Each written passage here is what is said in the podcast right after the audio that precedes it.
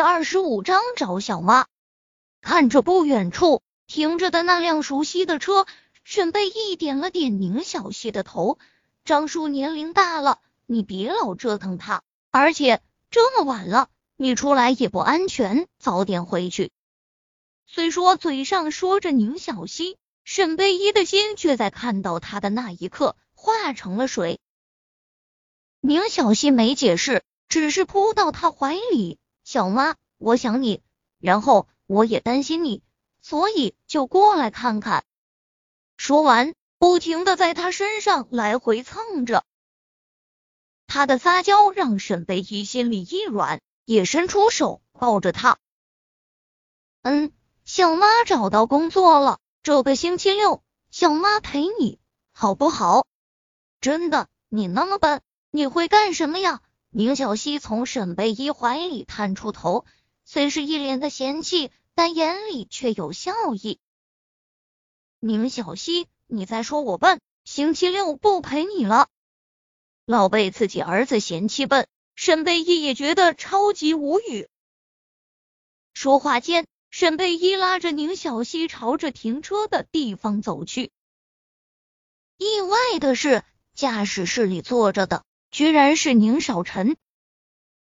想着上次发生的事，他脸红后又瞪了他一眼。那天他的不要脸，他可是见到过的。车窗摇下，宁少臣对着宁小溪指了指后座，示意他上车，却在看见沈贝一时面无表情。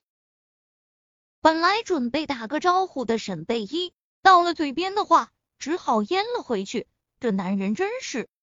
爸爸，小妈她找到工作了，我都和你说了，小妈绝对不是那些花瓶女能比的。宁小溪边上车边和宁少臣说着话，脸上都是骄傲。沈贝依翻了翻白眼，他这儿子睁眼说瞎话的本事到底像谁？明明几分钟前还嫌弃他笨，他傻的。但心里还是十分温暖。有那么一种人，就是这样，对自己喜欢的人，可以自己说，自己贬低，却不允许别人说一丁点的不好。车发动，他退后几步，对着宁小溪挥了挥手：“小妈，你能不能陪我去吃点东西？我好饿。你走后，我什么都吃不下。”宁小溪说这话后。宁少臣转头看了他一眼，挑眉：“来之前那个解决了半个蛋糕的臭小子是谁？”但他看着前方，什么都没说。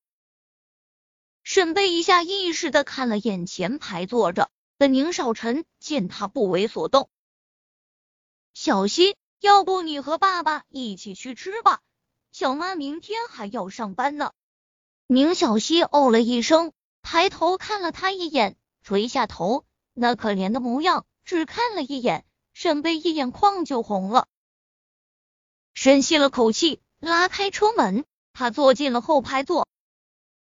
小妈，你是愿意陪我去了吗？宁小溪的开心溢于言表。沈贝一修长的手指在他柔软的发丝间揉了揉，拉入怀中，以后不可这样了，知道没？宁小溪在他怀里蹭了蹭，小妈，我以后一定乖乖的听你话。上次你和爸爸睡一起的事情，是我做错了，你不生我的气了，好不好？